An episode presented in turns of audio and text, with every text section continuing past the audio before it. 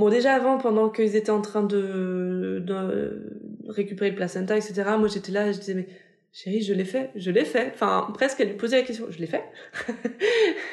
T'es sûre là, c'est, moi là? et, et puis du coup, euh, là, il y a un moment de calme d'un coup tout s'apaise et là on a un, genre ouais, ça y est quoi.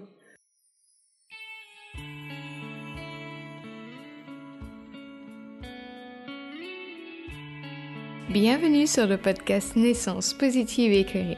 Je suis Laura Lewis, éducatrice à la naissance. Je vous accompagne dans ce beau voyage qu'est la maternité en vous aidant à bien vivre votre accouchement. Après plusieurs années en tant qu'ingénieur ayant obtenu mon doctorat, je décide de faire un tournant à 360 et je me reconvertis dans le monde merveilleux de la maternité.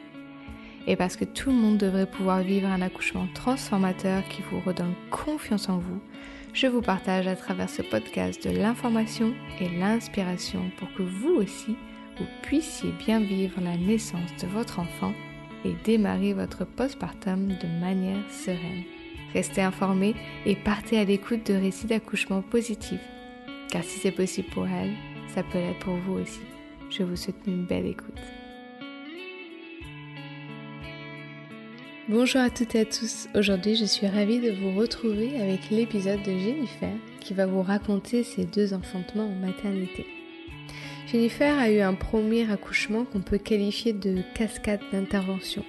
Vous avez un épisode à ce sujet si vous voulez savoir de quoi je parle. Malheureusement, beaucoup de femmes vivent un accouchement similaire pour leur premier bébé lorsqu'elles ne sont pas assez informées ou soutenues. Il y a d'ailleurs une étude australienne récente qui parle de justement ce que les femmes feraient différemment pour un deuxième accouchement, et la majorité ont répondu qu'elles s'informeraient plus. Et c'est ce qu'ont fait Jennifer et son compagnon. Ils se sont informés sur la physiologie, sur leurs choix, leurs droits, et ils ont eu la super opportunité d'utiliser la salle nature après une césarienne. Si vous avez raté l'information, vous pouvez maintenant rejoindre le programme L'accompagnant éclairé pour permettre à votre partenaire aussi de se préparer au mieux. Si vous aimez ce podcast et que vous aimeriez me soutenir, c'est un super moyen de le faire car vous ne le savez peut-être pas. Le podcast me prend plusieurs jours de travail et n'est pas rémunéré. Et vous avez toujours les ressources gratuites pour vous accompagner dans votre préparation. Toutes les informations sont en description. Belle écoute Salut Jennifer, comment ça va? Bonjour, ça va et toi? Eh ben ça va super, je suis trop contente de t'avoir aujourd'hui. Est-ce que tu peux te présenter un petit peu ce que tu fais, ce que tu aimes faire, où tu habites et puis combien tu as d'enfants? Alors Jennifer, j'ai 34 euh, ans. Euh, je suis euh, dans la région lyonnaise, côté Isère exactement. je suis mariée à Hugo depuis un an maintenant, ça fait 8 ans qu'on est ensemble. Et euh, on a deux enfants. De, le grand a trois ans et demi et le petit dernier un mois et demi. Et donc ce petit est avec nous aujourd'hui. Si vous entendez des petits bruits, c'est parce qu'il est là. un tout petit bébé. Donc deux enfants. Alors si euh, j'ai bien compris, il y en a un qui, euh, le premier, euh, est un petit peu plus difficile. Donc tu vas nous en parler un petit peu. En fait, ce qui est intéressant aujourd'hui, c'est voilà de comprendre ce qui s'est passé et ensuite euh, comment ça a changé ta vision et comment ça a fait que tu as eu envie d'autre chose pour euh, le prochain. Et donc, j'aimerais bien que tu commences avec euh, est-ce que tu as fait des préparations pour ce premier, puis ensuite, si tu peux nous en parler.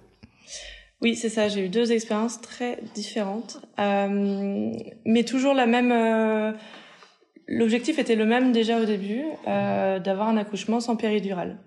J'avais pas l'impression de demander la lune, juste euh, ne pas avoir de péridurale, euh, parce que la douleur ne me faisait pas peur déjà. Euh, j'ai toujours entendu euh, ma maman nous raconter euh, ces, ces, trois accouchements du coup avec mes frangins sans péridurale, et je pense que du coup c'était quelque chose d'ancré, ça, ça me paraissait évident.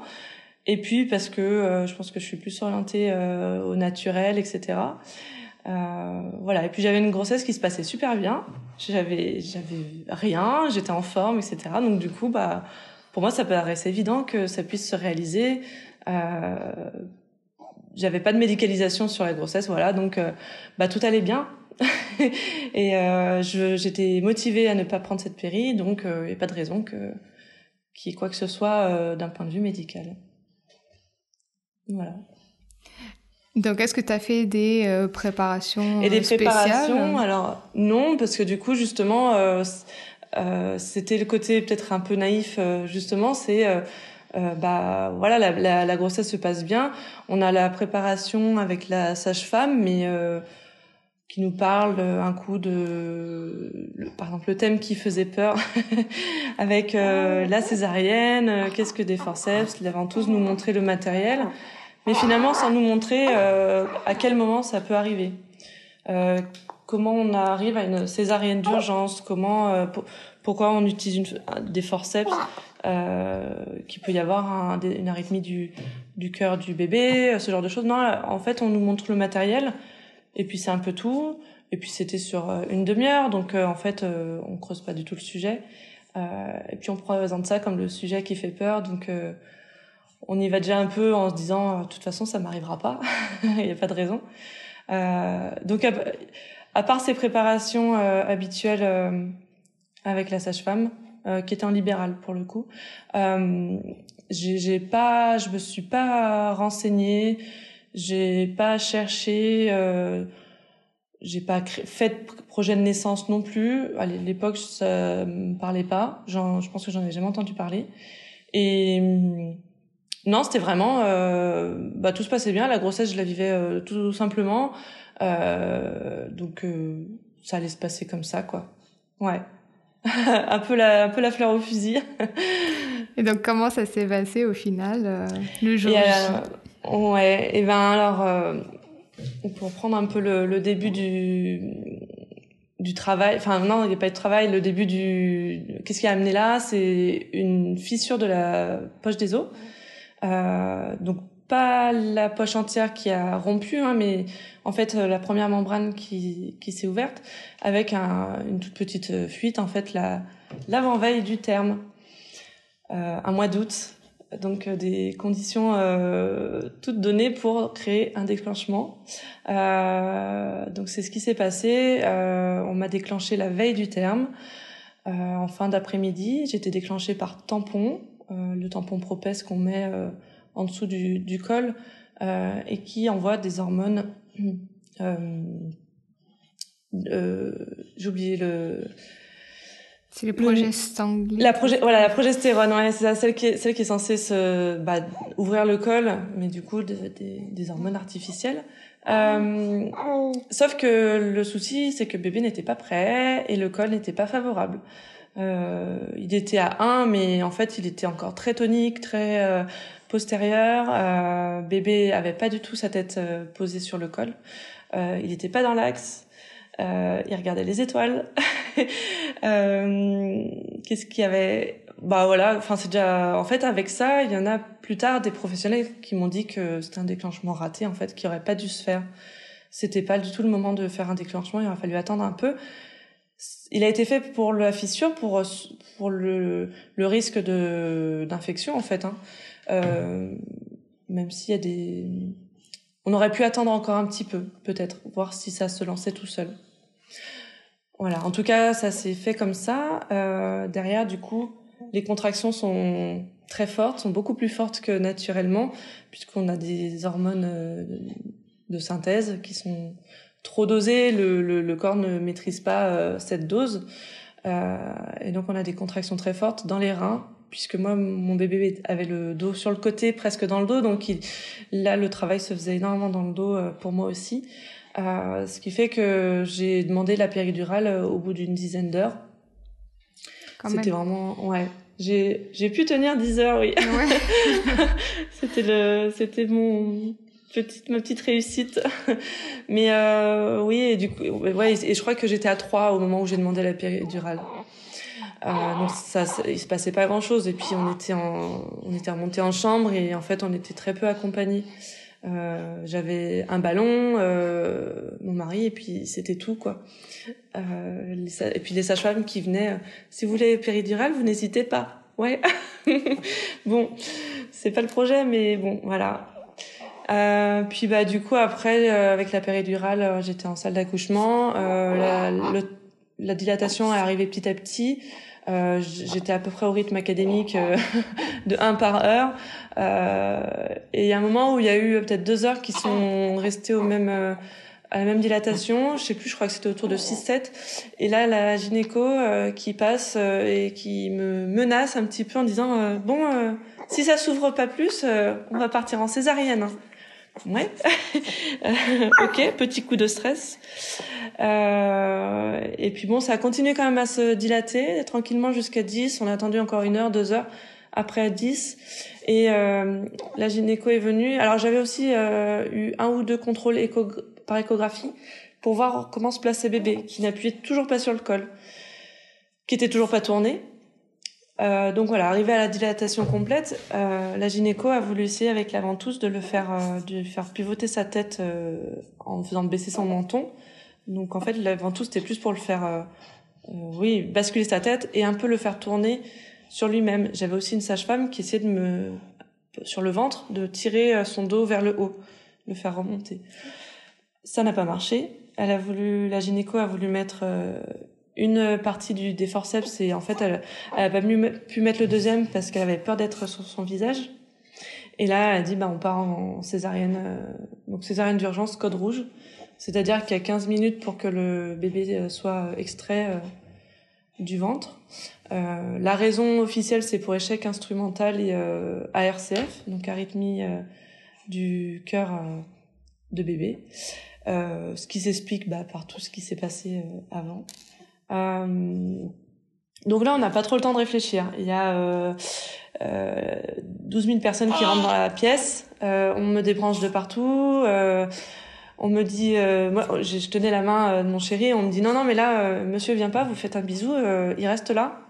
On lui explique même pas où se mettre et tout. Lui, il est resté planté dans le couloir. Euh, il savait pas où aller ni rien. euh, et puis moi, ben, on m'emmène au bloc. Alors c'est la porte d'à côté, hein, on traverse le couloir en fait.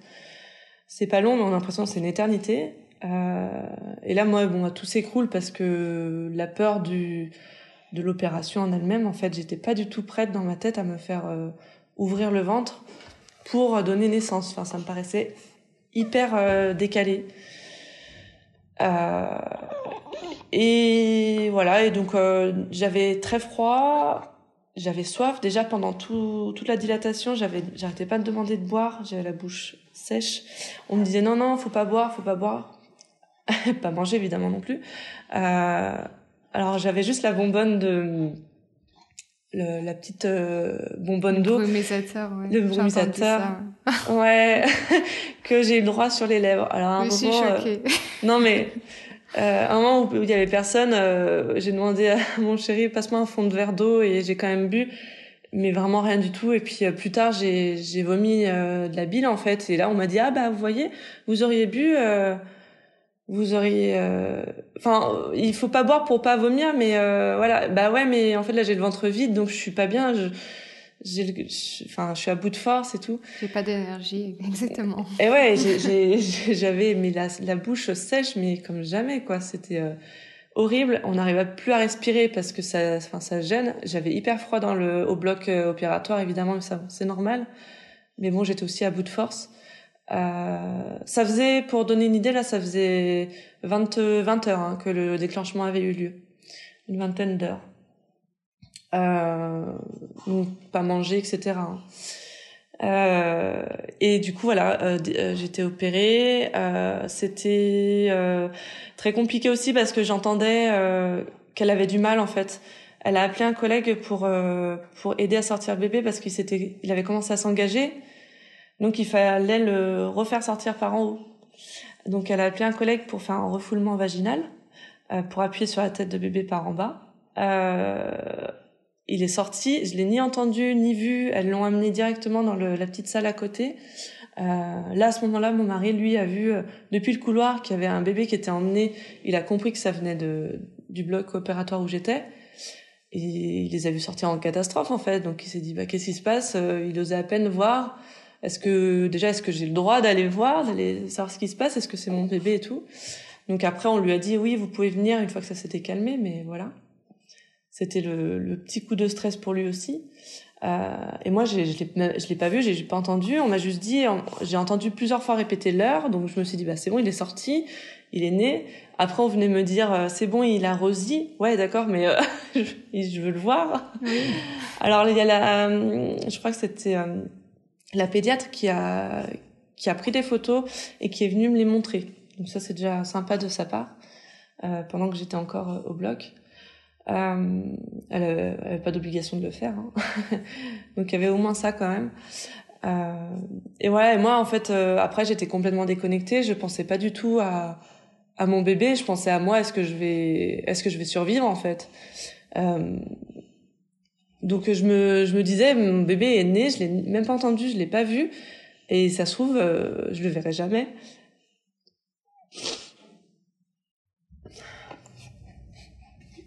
Je savais que ce serait le passage un peu dur.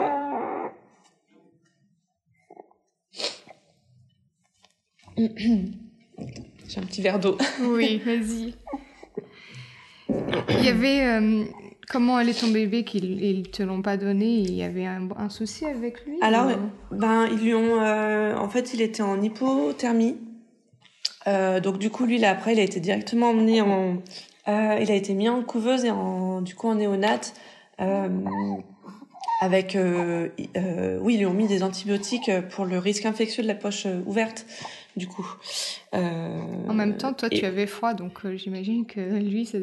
Ah bah oui, oui. Et puis après, a priori, après, pourquoi il était en hypothermie Ouais, on sait, on, j'ai pas d'explication. Est-ce que c'est le entre les arythmies cardiaques? Est-ce que c'est la longueur de euh, du process. Euh, enfin, il a un peu mal vécu tout ça. Tout ça. Mm. Il avait un score euh, à 5 au début, donc il a, il avait quand même un peu. C'était difficile pour lui aussi, oui. Mm. Il était peut-être encore trop petit pour sortir. Bah, il n'était pas prêt. Alors, c'était du coup l'opération a eu lieu le jour du terme, mais mais il n'était pas, il était pas dans les conditions prêts à sortir en tout cas, oui. Et on l'a forcé à sortir. Oui, c'est toujours ça un peu le problème de cette date euh, de terme.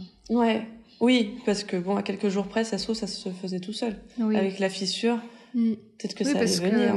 Au final, les, infections, tant qu'on touche pas, euh, c'est ça. Qu'on fait Il y a encore une membrane. Exactement.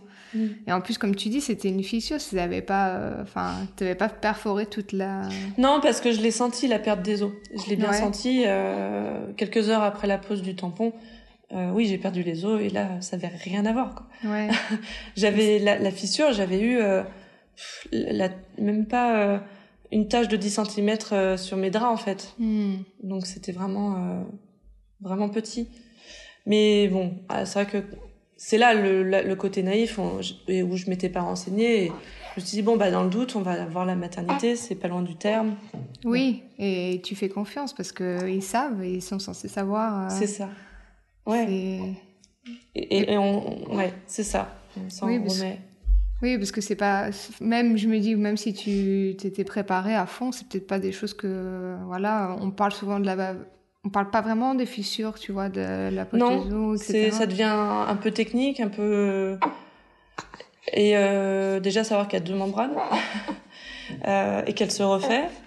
Euh, mm. Donc euh, que la première soit légèrement rompue, il y a toujours un petit peu de liquide entre les deux. C'est pas, euh, c'est pas un problème en fait. Mm. Euh, voilà. Non. J'imagine que quand ils ont vérifié, ils ont, ils ont bien vu en fait que c'était pas, que c'était juste un peu fissuré. Et alors c'était pas, en fait j'ai fait le matin, on était, donc j'ai eu le tampon en fin d'après-midi et le matin, on était allé euh, faire le à la maternité faire un test, les prom tests pour voir si c'est du liquide amniotique. Et c'était très très très peu teinté, très très faible. Donc euh, elle, m'avait dit bah c'est douteux, mais en fait euh, c'est pas douteux, c'est soit oui soit non. Hmm. Euh, et c'était oui, mais c'était très faible et parce que justement c'était une fissure et pas une rupture et et qu'il y en avait très peu de liquide. Donc ça aurait pu aussi euh, leur faire dire euh, bah on attend un peu quoi. Oui. Oui, ça c'est euh, un très bon conseil hein. c'est attendre souvent c'est la meilleure des choses à faire. Ouais, oui, souvent oui oui. Ah oui, c'est clair et mm. on le verra pour le deuxième, c'est c'est exactement ça. on a attendu pour le deuxième. Euh, et du coup, si je continue sur euh, l'opération, euh, il y a eu ensuite un deuxième, euh, elle a appelé un deuxième collègue pour euh, l'aider à suturer l'utérus cette fois-ci. elle avait du mal, elle avait peur d'avoir touché la vessie. moi, j'entendais le décompte des pertes sanguines. j'ai a priori, moi, enfin, moi, je suis quasiment certaine d'avoir entendu un litre 8. Dans le rapport, ils ont noté un litre 2. Euh, dans le dossier médical, il y a des ratures, donc c'est pas très clair. Mais mhm. je suis, euh, enfin, dès le lendemain, euh, moi j'avais en tête un litre 8, je l'avais entendu plusieurs fois, 1800, 1800. Donc euh, moi j'ai gardé ce chiffre et je suis convaincue que c'est celui-là. Après le rapport dit autre chose, mais bon. Euh, bah, même un litre, c'est quand même énorme. Hein. Oui, c'est énorme, sachant qu'on considère une hémorragie à 500, à un demi-litre. Euh, hémorragie sévère au-dessus d'un 5, je crois. Euh, donc euh, voilà, un 8, ça commence à être compliqué.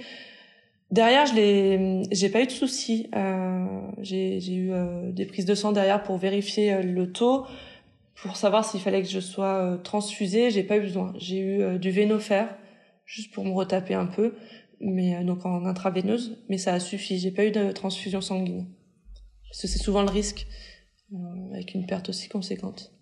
Bah ça, c'est, je pense que c'est aussi... Bon, elle, elle avait l'air de pas trop savoir euh, ce qu'elle faisait ou qu'elle avait du mal. Mais toi, tu étais quand même dans un état de stress, donc ça a pas aidé euh, ton corps à refermer. Bah non. C'est ça. Donc, est-ce que maintenant, euh, aujourd'hui, je suis incapable de savoir si, euh, avec le compte rendu que j'ai, si les pertes sont liées à ces difficultés à suturer l'utérus, la longueur de la de la césarienne, parce que finalement, elle a été assez longue je crois que je suis restée au bloc plus d'une heure. Euh, normalement, c'est très rapide en fait, en fin de compte, une césarienne. Oui.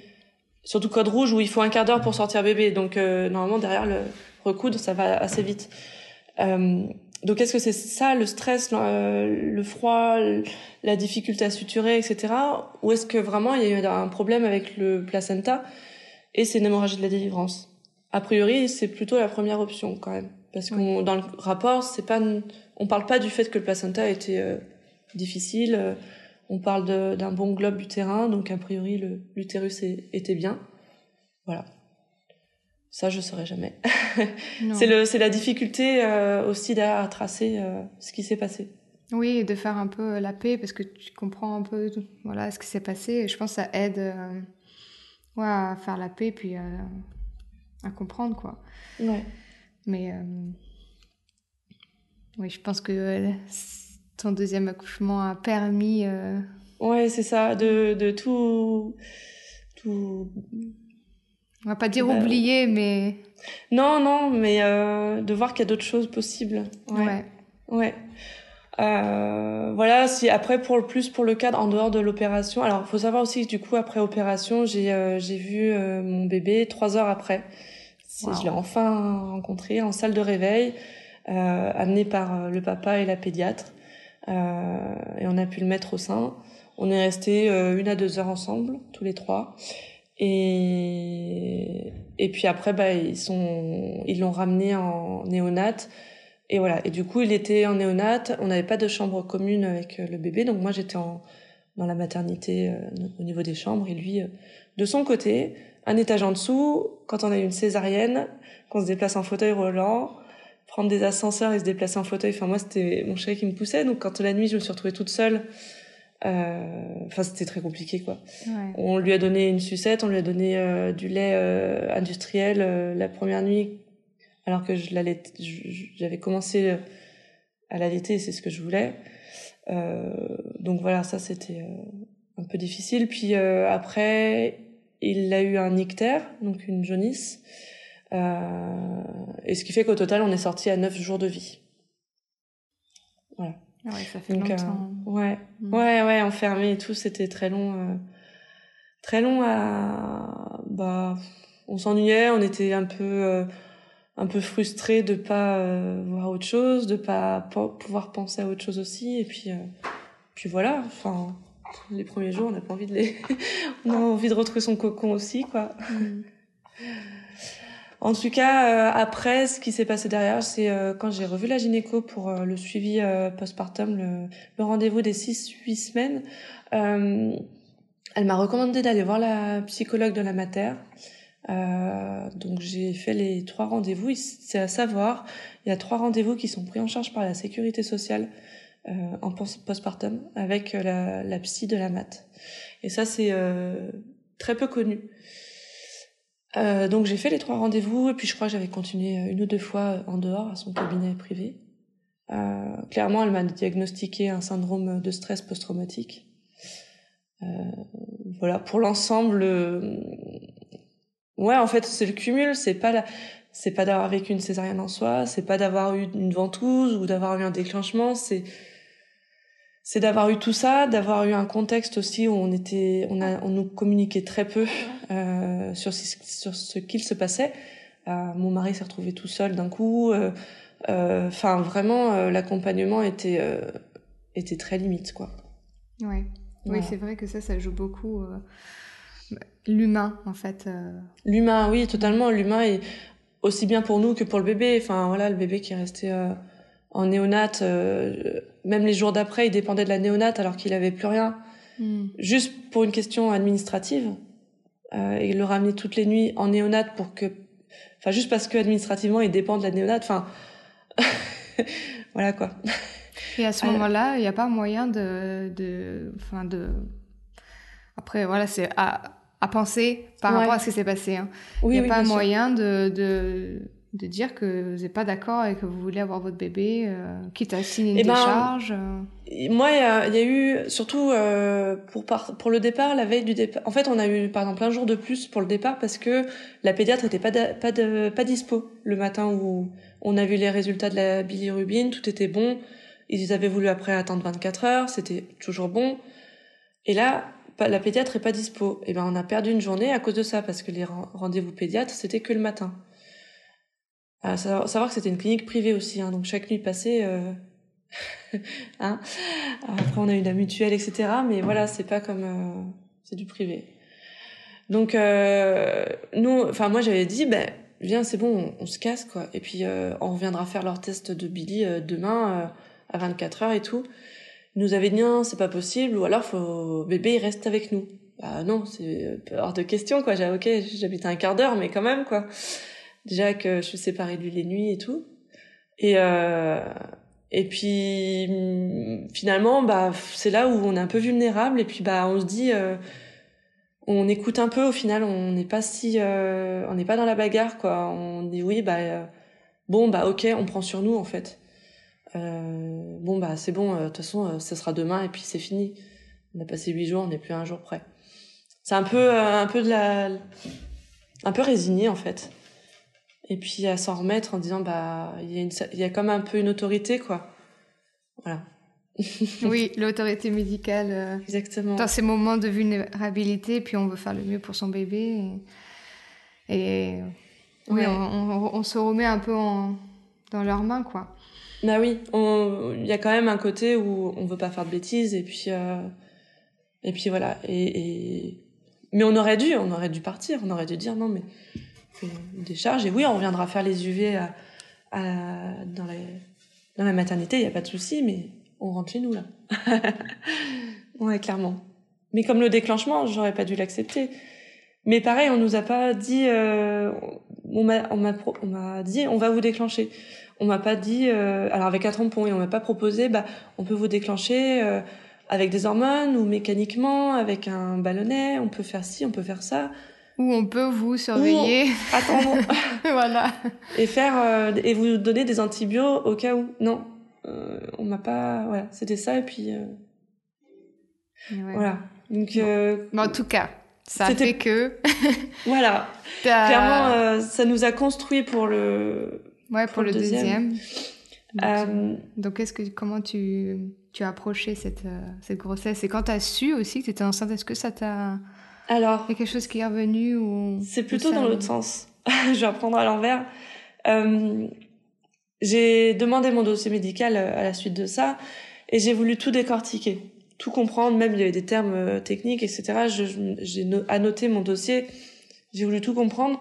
Et puis derrière, j'allais chercher, etc. Donc, en fait, je me documentais en permanence un petit peu. Je me suis retrouvée à suivre des, énormément de, de profils Instagram sur de la naissance naturelle, etc euh, de, documents, euh, des livres, euh, des films, etc. Petit à petit, au fil de l'eau, c'était pas, j'y passais pas un temps fou, mais petit à petit, et me rendre compte de tout ce qui, tout ce qui est pu, tout ce qui allait pas dans ce premier accouchement, et comprendre un peu mieux la physiologie, physiologie de la naissance, et puis surtout les failles du système médical en fin de compte, et comprendre qu'on a été naïf euh, on peut pas s'en vouloir parce que c'est pas notre faute, mais euh, mais c'est le constat qu'on fait. Euh, on en a énormément parlé tous les deux surtout euh, parce qu'on communique beaucoup et et du coup ça nous a. Il a été mon psy. Hein. euh, on a voilà, on a beaucoup parlé de ça. Je lui montrais plein de trucs et tout. Et pour moi c'était important qu'il ait euh, un niveau de connaissance presque aussi avancé que le mien sur le sujet c'était clair qu'il fallait qu'il soit euh, qu'il soit dans la même euh, la même connaissance de, la physiologie de tout ça. Et puis moi, je voulais quand on a commencé à parler du projet du deuxième, je voulais me sécuriser en me trouvant un parcours, un accompagnement dès le début, avant de nous lancer. Donc je suis pas tombée enceinte par hasard, c'était un peu euh, un peu cadencé. Euh, mais là, on s'est pris un peu des, des murs parce que bah utérus cicatriciel, euh, personne n'en veut. On est, on un peu la, la, bête noire. Maison de naissance, euh, ils n'ont pas le droit. Euh, accouchement à domicile, c'était mon rêve à la base, c'était d'être à la maison. Euh, dans mon secteur, j'ai trouvé euh, une seule sage-femme qui acceptait, sauf que par la suite, quelques mois après, elle a, elle a, elle a arrêté. Du coup, il restait des plateaux techniques parce que je me voyais pas être juste allée à l'hôpital, euh, choisir comme ça un hôpital euh, un peu au pif. Donc, je m'orientais sur les plateaux techniques, sauf que euh, quand on cherche, c'est très dur de savoir s'il y en a ou pas. Il y a des infos qui sont anciennes et qui sont plus d'actualité.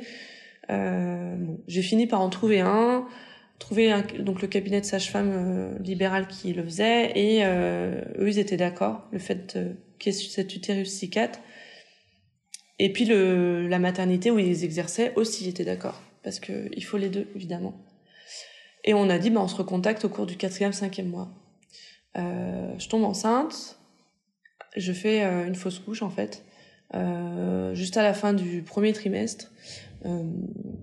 On l'a découvert lors de l'échographie du premier trimestre. Ça faisait à peu près trois semaines que qu'il y avait plus d'activité cardiaque. Et euh, moi, ma première hantise, c'était de, de devoir me rendre en hôpital pour euh, pour l'expulsion. Euh, bah voilà, déjà dans mon, esprit de naturel, etc., que le corps fait. Pour moi, c'était pas logique d'aller euh, d'aller à l'hôpital, de prendre des médicaments ou ce genre de choses. Donc je me suis convaincue que ça se ferait euh, tout seul et ça s'est fait tout seul à la maison euh, quelques jours plus tard. Les choses sont bien faites, la nature est bien faite. Et ça m'a et ça c'est important, je le cite parce que euh, c'était un signe. Alors c'était douloureux, etc. Ça s'est passé la nuit, mais pour moi je l'ai pris comme un signe euh, que mon corps est capable, que je n'ai pas été défaillante sur euh, mon premier accouchement, même si celui-là, oui, à 10 semaines, 9-10 semaines de vie, c'est pas du tout comparable, mais quand même on a des contractions qui font qui font mal, etc. Il y a quand même un travail qui se fait, et, et voilà, mon corps a, a fait. Euh, les choses se sont faites. C'est possible sans assistance. Oui, euh, oui, je sais que. Enfin, je te coupe, hein, désolée. Euh, non, non, bien sûr. Sur, ça, euh, sur. sur ce premier trimestre, je sais qu'il y a beaucoup de femmes qui prennent des médicaments ou qui se font aspirer, c'est ça? Mm. Ça m'est arrivé moi aussi il y a quelques mois et, et bah, ça, ça, se fait tout seul en fait. Oui. Ça, ça s'est fait tout seul. J'ai compris aussi que je ne pouvais pas allaiter et être enceinte. Euh, les, mes hormones ne, font pas mon ménage. euh, mais euh, j'étais en Angleterre, moi, et, euh, et ne font rien du tout. Euh, eh ben c'est pas. Mm. Après, si c'est plus tard euh, dans la grossesse, d'accord, mais premier trimestre, on attend et. Bah oui, ça fait quoi 2 cm C'est ça. Ou à peine. Et... Mm. Donc, et, et, en, et en plus, en fait, on, moi, le sage-femme a je pense que ça a compté le fait qu'il ait ces mots-là Il m'a dit, euh, une fois que le cerveau a intégré l'information, le corps va suivre, il va faire ce qu'il y a à faire. Parce qu'évidemment, moi, je le savais pas. L'arrêt était daté de trois semaines à peu près. Donc finalement, ça faisait trois semaines, mon corps n'avait rien fait tout seul. Mais une fois qu'on l'a euh, conscientisé, euh, et eh ben le corps suit. Oui, comme les femmes qui font un déni de grossesse et que tout d'un coup, euh, le ventre apparaît. Ouais. Ça, c'est ça. Ouais, c'est oui. J'avais fait le parallèle, mais exactement, ouais. Mm.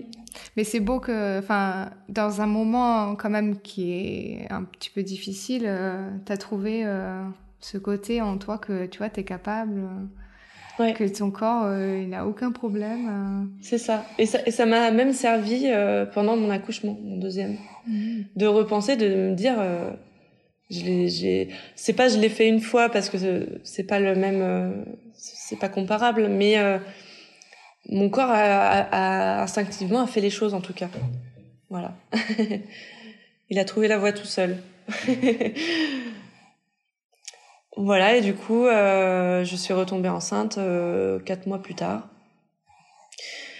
Euh, donc là, c'était très particulier cette grossesse sur au fil de l'eau parce que premier trimestre, on n'était euh, pas du tout dans la projection avec euh, l'arrêt euh, de la grossesse précédente. Bah évidemment, on était beaucoup moins dans la projection, beaucoup moins dans pas moins dans la joie, mais bon, on se préservait quoi. Enfin, c'est ça reste, je pense, très courant et compréhensible. Et voilà, donc on a passé un premier trimestre un peu en stress. Les échographies étaient quand même très stressantes. Euh, mais, euh, mais tout se passait bien. Et, euh, et, voilà, donc premier trimestre où on mettait de côté en fait. on n'en parlait pas spécialement et c'est voilà, c'était là, on attendait. On attendait qu'on passe les étapes fatidiques. et mon sage-femme a été top pour sage-femme échographe. Il m'a refait faire une écho entre l'écho de datation et la première, enfin du premier trimestre, à peu près au, à la période à laquelle la, précédente s'était arrêtée pour, euh, pour voir que tout allait bien et, voilà, avoir un suivi un peu plus rapproché. Euh, ensuite, deuxième euh, trimestre, euh, je recontacte du coup le cabinet de sage-femme que j'avais trouvé pour le plateau technique. On prend rendez-vous, etc. Donc j'étais à quatre mois, ouais, j'étais dans le quatrième mois. On y va tous les deux. Et en fait, c'est la douche froide. Euh, il m'explique qu'il peut plus faire les, le plateau technique dans la maternité euh, à laquelle je pensais à l'époque où je l'avais contacté et qui acceptait les utérus cicatriciels. Il a dû retourner dans une ancienne, euh, une précédente maternité où il exerçait et euh, toujours en plateau technique, mais celle-ci impose des conditions dont ne pas avoir d'utérus cicatriciel. Donc là, bah, retour à casse départ, enceinte, je me retrouve sans accompagnement qui me convient. Euh, et puis ouais, à, la moitié de la grossesse, à me dire, euh, je vais accoucher où Alors que tout était un peu euh, planifié. Euh, et puis le stress de dire qui va accepter de me suivre aussi tard, en gros, quoi. Et puis surtout, est-ce que je vais trouver un lieu? Parce que pour moi, j'avais tout fait et c'était la seule solution, quoi. Euh, donc euh, retour à la maison euh, dès le début, enfin tout de suite rentrée, j'ai j'ai pas perdu de temps, j'ai cherché, j'ai mis des messages sur les groupes Facebook, ça m'a énormément aidé, des groupes alors groupe accoucher sans péri et groupe plus local de ma région. Et on m'a recommandé deux trois maternités. Et il y en a une aussi qui m'a indiqué qu'une sage-femme se lançait dans des plateaux techniques à une maternité à 30 minutes de chez moi. Je me suis dit mais Banco. J'espère qu'elle accepte les utérus cicat. donc je l'appelle et euh, oui, euh, dans l'idée, il n'y avait pas de souci. J'avais même appelé la maternité qui me disait que c'était à la sage-femme de, de décider en fait. Eux, ils, ils imposaient pas de contraintes. Et, euh, et voilà. Et du coup, j'ai rencontré cette sage-femme et super, le feeling est passé tout de suite en plus. complètement dans la physiologie loin du loin de, du suivi que j'avais l'habitude euh, de trouver médical etc donc ouais on, on matchait à 100% quoi. Donc hyper rassurée euh, pendant ce c'était un peu les montagnes russes pendant ce deuxième trimestre en fait. Euh, après, qu'est-ce qui s'est passé? Ah oui, je me remets un peu dans, dans l'ordre. Euh, à l'échographie, euh, donc on fait le suivi tous les mois avec euh, cette sage-femme, tout se passe bien, c'est top. On fait l'échographie du T2 euh, et là, bébé est en siège. Je me dis mais non mais c'est incroyable. Moi je j'étais, j'avais fait des échos avant. Euh, il était toujours la tête en bas. Moi je le sentais bouger, euh, je sentais les coups. Pour moi il était, euh, il y avait bien les pieds en haut, il y avait pas de souci, les fesses en haut. Et euh, l'écho, c'était un lundi. Tout le week-end, j'avais, j'étais mal à l'aise, euh, j'étais gênée, le ventre et tout. Et ben, il a dû se retourner à ce moment-là, juste pour l'écho. Et dès l'après-midi, je sentais le hockey. Je dis mais c'est pas possible, il est de nouveau la tête en bas. Et je suis sûre qu'il s'est retourné peu de temps après. Donc c'est vraiment le stress pour l'écho. Mais du coup, euh, le siège plus l'utérus cicatriciel pour le plateau technique, euh, c'était non. Et on me parlait même de césarienne programmée. Alors là, moi, euh, c'était clair que c'était c'était un refus direct. Avec avec tout ce que j'avais pu euh, me documenter, tout ce que, en fait, je me suis, euh, ça m'a permis de prendre confiance en moi et de de me dire, euh, je vais me bagarrer s'il faut quoi. Là, je suis prête à me défendre. Et donc, pour ma, quand on m'a dit, bah, la maternité pense à une césarienne programmée, je me suis dit, mais là, moi, c'est bon, je suis prête. Qui vient de me le dire je leur dirais non. Je suis prête à dire non. Venez. et, et au final, euh, bah du coup, j'ai refait euh, deux semaines plus tard une écho. Euh, J'avais fait tous les exercices de spinning babies, tout ce qui pouvait euh, le faire tourner. Et euh, bah il y a pas de souci, il avait bien de nouveau la tête en bas quoi. On écarte ça, ok. Je me dis c'est bon, il reste plus que l'utérus cicatrice. Ça de toute façon je pourrais pas l'enlever. Il n'y a pas de raison le plateau qui me soit refusé. Euh, C'était oui. à combien de grossesse quand on... Euh, bah du coup à T2 c'est au sixième mois à peu près. Euh, ah mais il y a tellement ouais. de temps pour bouger de oui, tous les sens. Bah oui, c'est à la 20, 22e semaine. Ouais, la T2 c'est ça. C'est super. Tôt. À la T3. Attends, non c'est la T2 c'est ça. Oui T2. Même il y en a qui bougent même pendant l'accouchement donc bah oui. à six mois. Donc du coup, euh, on a dû refaire une écho euh, intermédiaire. Non, attends, euh, 32. 32, c'est... Non, c'est la, la T3, c'est 32. 32e semaine. Même 32, Donc c'est hein, 7... Il y a le ça temps fait 7 encore mois et quelques. quoi. Donc oui, non, c'est pas 6 mois, ça fait... c'est à 7 mois, et... 7 mois et quelques, ouais. Ouais, 7 mois et quelques. Mais oui, il y a encore largement le temps, il lui reste 10 semaines presque. Oui. Donc euh, oui, oui, et puis de la place. Surtout que c'était ça à l'écho, euh, on voyait qu'il y avait beaucoup de liquide, qu'il n'était pas serré. euh. Mm. Donc euh, oui, oui, il y avait pas. Moi, j'étais pas inquiète. Moi, je, là justement, j'étais encore une fois avec voilà, avec tout ça, je savais qu'il y avait pas de souci. J'avais confiance. Voilà. Et du coup, euh, il restait plus que cette cicatrice.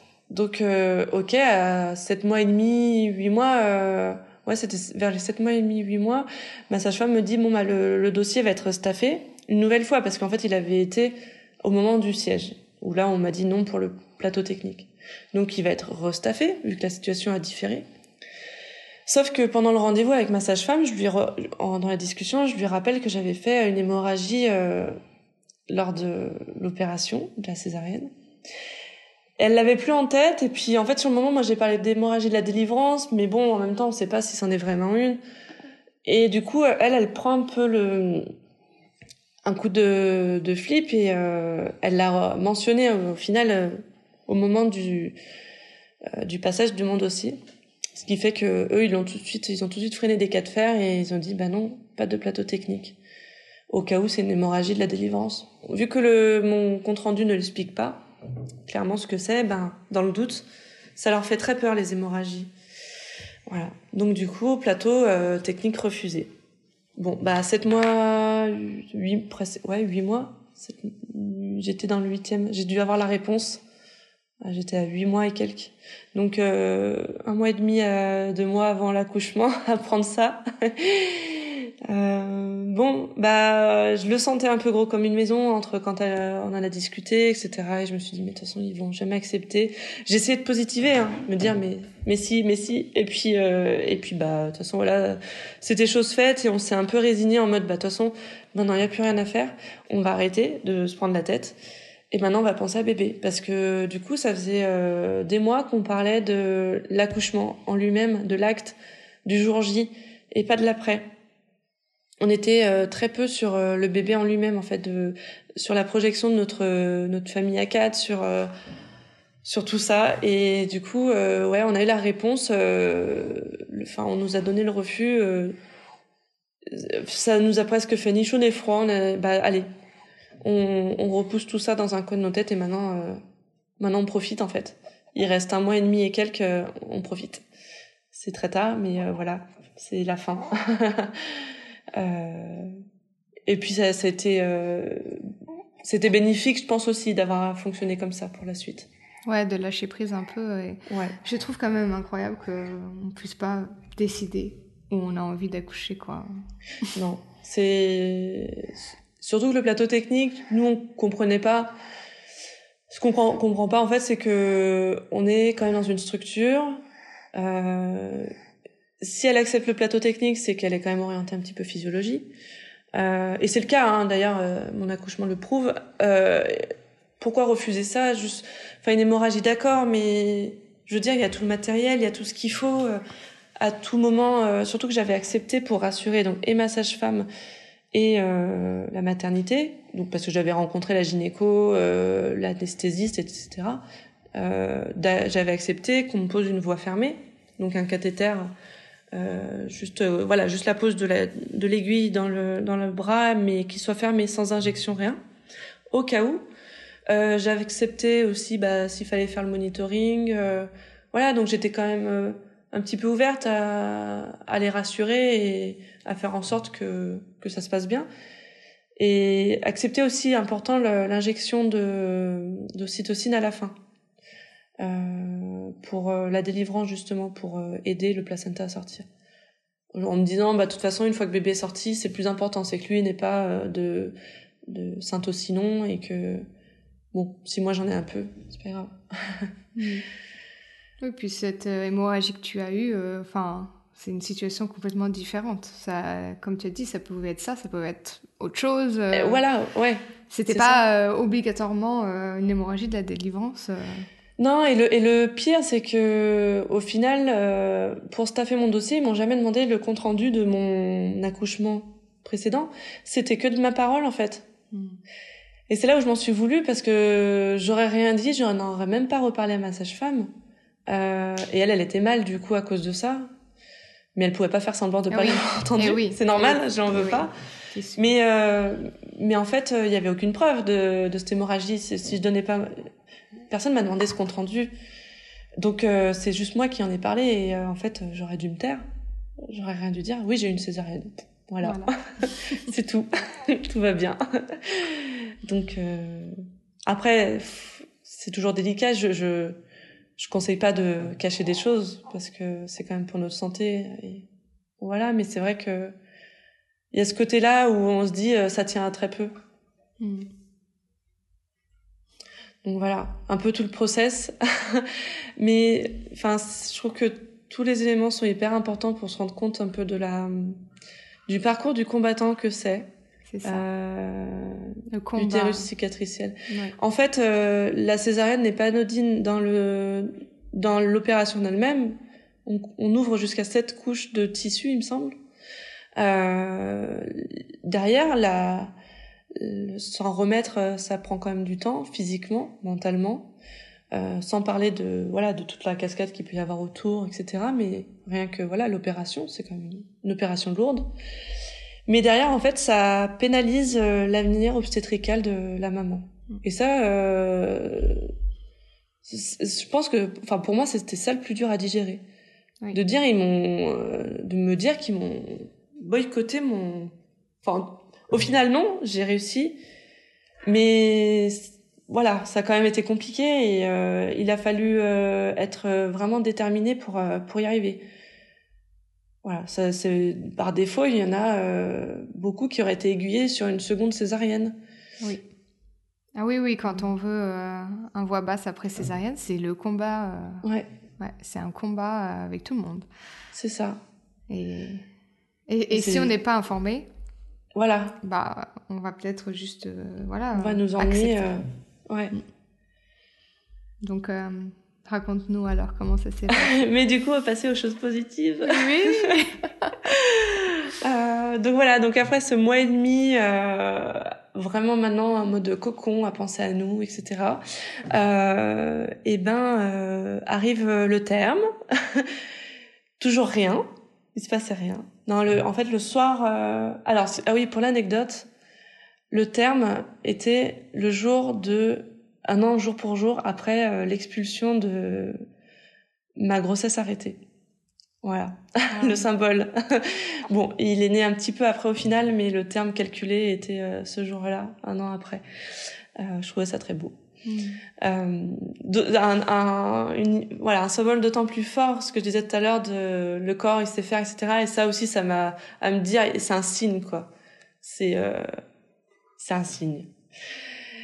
Euh, du coup, le soir de, du terme, j'ai commencé à sentir. Alors, j'avais déjà des contractions hein, régulières dans le dernier mois et même avant, mais là, je les avais et je commençais à sentir des, des douleurs un peu de règles, un peu diffuses dans les reins, dans le bas du ventre. Bon, rien de très douloureux, mais et c'est surtout c'était c'était pas synchro avec les contractions. Bon, je disais c'est un peu voilà, il se passe des choses tranquillement, mais c'est pas tout de suite tout de suite quand même. Mais on sait jamais, peut-être dans la nuit, ça peut arriver d'un coup. on est là, est-ce qu'on appelle euh, la mamie pour le grand On attend, bon, on verra. Euh, la nuit, bon, il se passe rien. Le, le samedi, pareil. Euh, le dimanche, rien. Le soir, j'ai absolument rien. Je me dis, bah alors ça, on s'attend à ce que ça soit graduel, que, mmh. en tout cas, pas qu'il se passe plus rien d'un coup. J'avais toujours les contractions, mais j'avais plus ces petites douleurs. Euh, et le lundi, et en plus dans la nuit, je les sentais pas bouger. J'ai très peu dormi et je le sentais pas bouger. Alors je me dis, bon, quand même. Et puis entre temps, j'avais euh, ma sage-femme, euh, j'avais une sage-femme de locale, euh, pas celle qui me faisait le suivi de grossesse, mais une de, de, suivi classique, on va dire, qui m'envoyait des messages. Alors, comment ça se passe euh, Alors, c'est le terme. Euh, oublie pas de contacter ta maternité pour faire un suivi de contrôle de terme. J'étais non, non, non. La maternité avait complètement oublié de m'en planifier un. Super. Ça tombe bien. J'allais pas les appeler pour leur dire, eh oh, euh, je veux venir. Donc moi, je disais non, non, on attend. On lui laisse le temps. S'il dépasse, c'est pas grave. Surtout qu'en plus, je pensais avoir deux jours de décalage sur les dates, donc. Et Et euh, au final, le lundi, là, c'est surtout le fait de pas le sentir bouger, ça m'a mis un peu le stress. On contacte ma sage-femme qui me faisait le suivi de grossesse, du coup. Elle répond pas, on laisse un message, et puis euh, une demi-heure après, première contraction avec la douleur synchro. Yes, ça commence. Donc c'était 10h30 du matin. Donc euh, mon chéri qui devait travailler, c'était un lundi, il était en télétravail depuis plusieurs jours. Et là, il dit bon, je finis, euh, je finis ma matinée tranquille et puis cet après-midi, je la passe avec toi. De toute façon, euh, c'est pas aujourd'hui, c'est demain ou après-demain, mais voilà, on est dans les, on est dans la fin. Donc j'ai des contractions toutes les, euh, je sais pas, 15-20 minutes. Euh, L'après-midi, on va marcher, on se balade, on récupère notre grand à la sortie de l'école au lieu de le faire euh, en garde, le laisser à la garderie. comme ça, on passe du temps avec lui, on, on, voilà, on prend du temps ensemble, euh, ocytocine à fond. Euh, mamie vient le chercher vers 20h.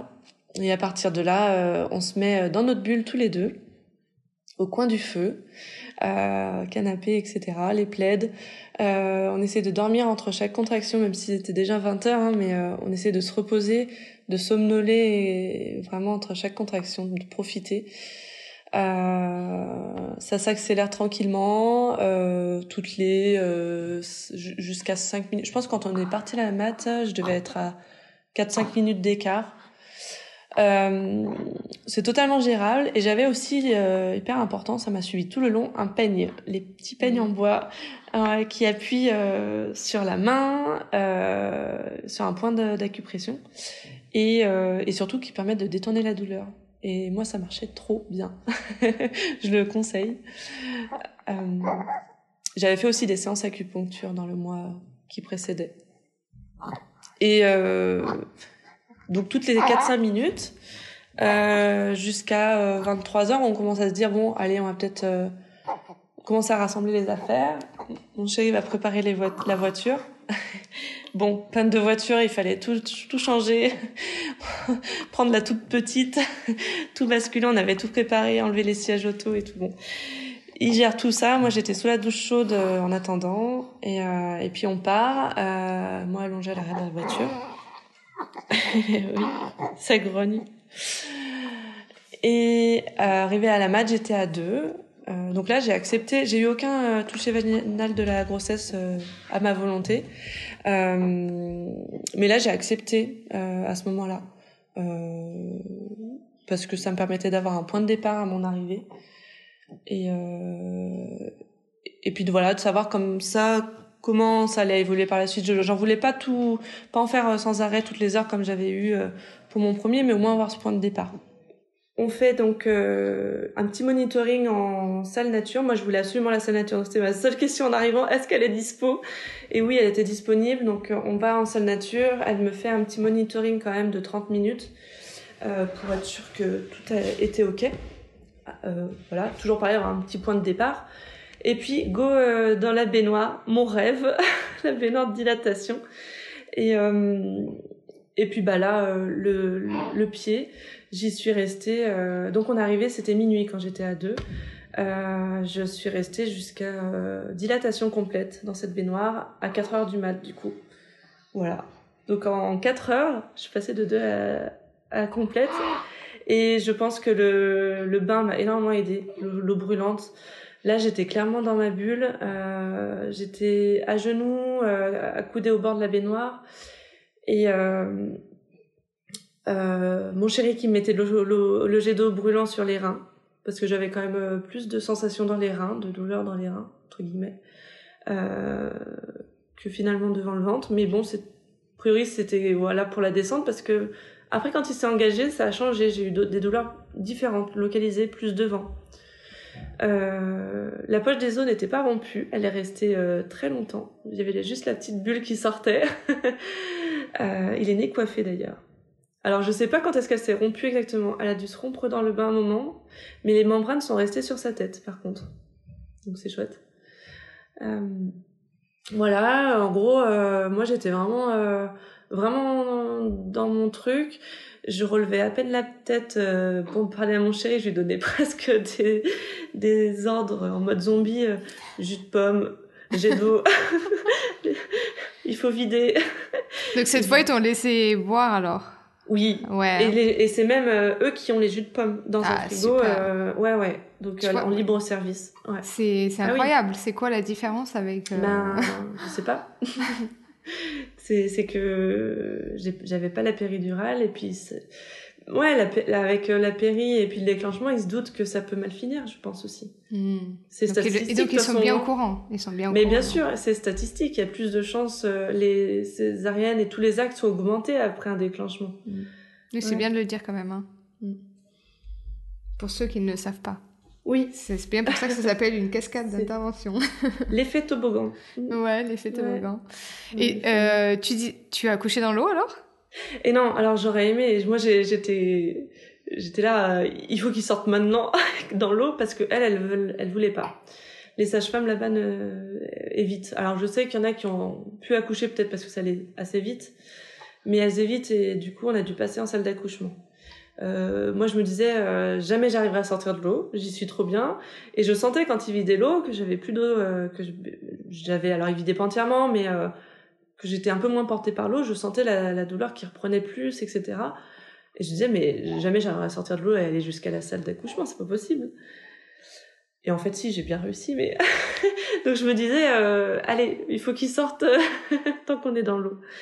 Mais, euh, mais non, ça s'est pas fait dans l'eau. Ça aurait été très chouette. Moi, je suis née dans l'eau, par contre. Ah, super Et c'est vrai que peut-être que c'est pour ça que j'avais envie de faire pareil, mais... Bon, en tout cas, on a une magnifique photo de toi, quand même. Hein oui, oui, merci, je l'aime beaucoup. Ouais, merci de, de, nous l'avoir partagé. et du coup, voilà, arrive le moment d'aller en salle d'accouchement, donc euh, sortir de la baignoire et tout. Donc c'est vrai que c'était le, moment qui... J'avais peur que ça casse un peu le truc. Euh, mais finalement, moi, euh, euh j'étais vraiment restée connectée à moi, ce que je chantais, et euh, à mon chéri. En fait, moi, la sage-femme, elle n'existait pas pour moi. Elle parlait, je l'écoutais pas, c'est mon mec qui répondait. Euh, il lui avait dit, euh, il était allé la voir euh, pour pas qu'elle donne de chiffres sur l'ouverture parce qu'il y a un moment où elle m'a demandé si je voulais savoir où j'en étais parce que j'étais un peu en mode euh, j'y arriverai pas le classique et en fait euh, il lui a dit vous dites pas les chiffres et tout enfin il lui a il l'avait prise à part et tout donc elle a tout respecté et elle lui avait dit à lui ce qui fait que lui avait pu m'encourager en s'adaptant à ça et d'ailleurs à ce moment-là j'étais à 7-8 donc euh, Mhm. petite phase de désespérance et tout et Ouais. voilà et heureusement c'est enfin elle a tout bien fait euh, comme euh, il lui avait demandé de pas de chuchoter Euh, on avait donc notre lumière notre musique dans le noir et tout Ouais. Tout ça, ce c'est. qu'on voulait c'est- Vous aviez un projet de naissance à lui partager ou c'était vraiment que ton, ton conjoint Euh, oui, alors le projet de naissance, on l'a rédigé de façon un peu particulière sur les conseils de notre euh, sage-femme, parce qu'elle connaît l'hôpital, puisqu'elle euh, elle y fait ses gardes, donc elle connaît le personnel, comment ils sont, etc. C'était de plutôt que mettre un projet avec une liste à l'après-vert de euh, je veux pas ci, je veux pas ça, que la maternité fait déjà en fait, puisqu'ils sont IHAB, donc label euh, ami des bébés, donc ils ont déjà des, enfin ils sont déjà orientés physiologie et euh, et, et ben voilà au lieu de leur, dire euh, ce qu'ils font déjà ce qui pourrait les comment dire les les brusquer ou un peu les vexer de dire bah elle vient accoucher chez nous mais euh, elle est gentille elle va pas nous apprendre ce qu'on a déjà l'habitude de faire quoi. C'était plutôt de raconter pourquoi on est arrivé chez eux et pourquoi on a ce projet sans péridurale et ça nous tient à cœur. Et donc en fait c'est plus une lettre qui explique rapidement bah voilà on était un peu traumatisé par le premier on voudrait que le deuxième soit respecté euh, etc et ça a été rédigé par euh, le papa, ce qui est d'autant plus percutant, je trouve, d'avoir son point de vue, euh, voilà, qui et puis ça montre son implication. Et euh, et puis surtout c'était lui qui, ça montre que c'est lui le porte-parole. Oui. et c'était ce que je voulais qu'il soit aussi pendant cet accouchement, qu'il soit le porte-parole, puisque moi j'étais en incapacité de parler. Et qu'il soit mon protecteur, mon mon Défendeur. garde-fou quoi. Ouais, exactement. Ouais, qu'il soit le, la vigie euh, Ouais, ouais. et que ce soit lui qui soit prêt à se battre parce que quand euh, quand je disais ça tout à l'heure, en fait, c'est pas moi. Moi, je j'avais rien à faire. Ouais, c'est pas moi qui devais sortir les gants de boxe. Et c'est bien pour lui d'avoir un rôle parce que tu disais dans le premier, il s'est senti un peu démuni quand il a vu Ouais. son bébé, etc. Donc c'est ouais, c'est bien que qu'ils aient une place euh, qui qui est la place de l'homme, hein, euh, le défendeur de la de la caverne euh, à l'époque. Oui, voilà.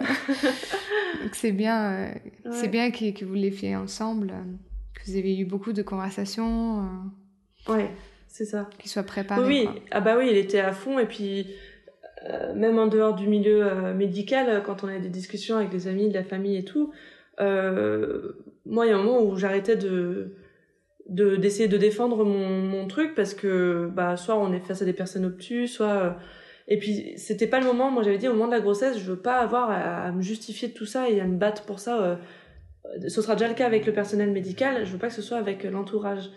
Mais lui, par contre, il y allait euh, joyeusement.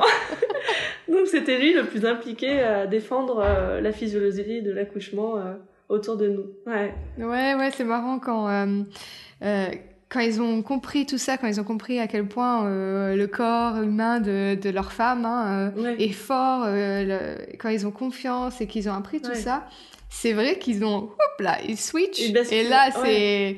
c'est à fond, ils défendent super bien, quoi, en fait. exactement. Parce que nous, comme c'est nous, on, va, on a moins la confiance d'aller vraiment argumenter, etc. à un moment donné, quoi. On laisse tomber, Mm. comme tu disais. Et c'est vrai que eux, ils sont là à fond. Euh. Moi, je me rappelle le, le jour de l'accouchement, même, il a dit à la sage-femme, oh, bah, si vous venez pas, on vient pas pisser dessous.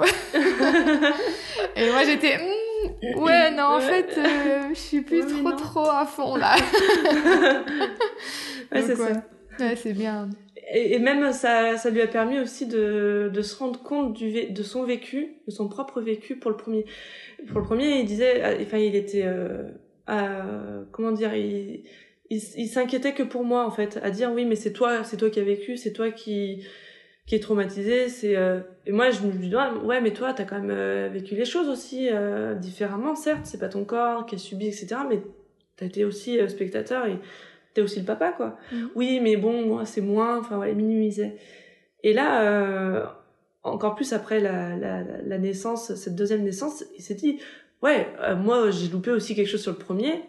Il avait déjà fait un peu le bonhomme de chemin, tu vois, mais là, encore plus, se dire, euh, ouais, on m'a aussi euh, boycotté mon premier, quoi. On m'a aussi, euh, Mhm.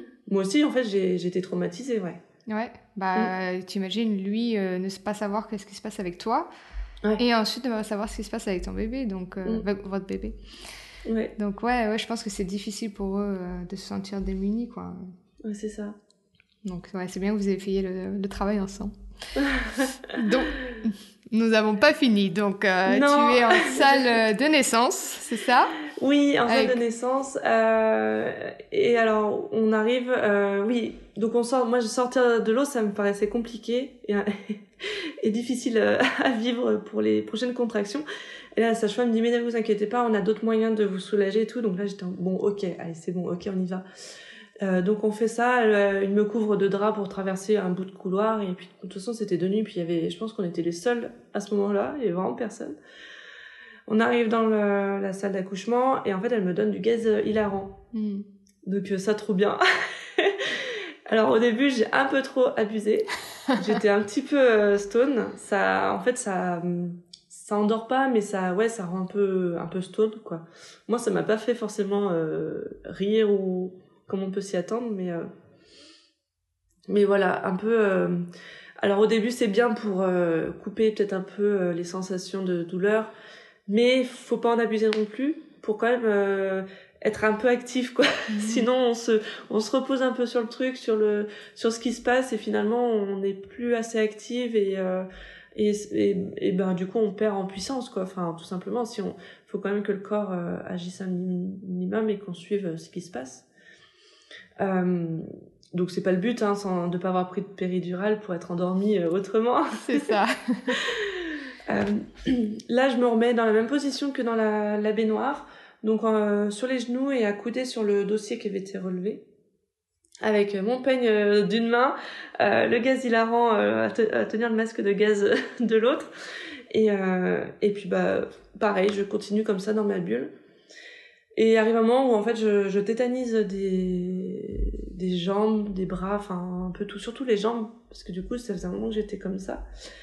Et je tétanise, je tremble à chaque fois et, euh, du coup je cherche d'autres positions mais j'en trouvais pas d'autres où j'étais à l'aise.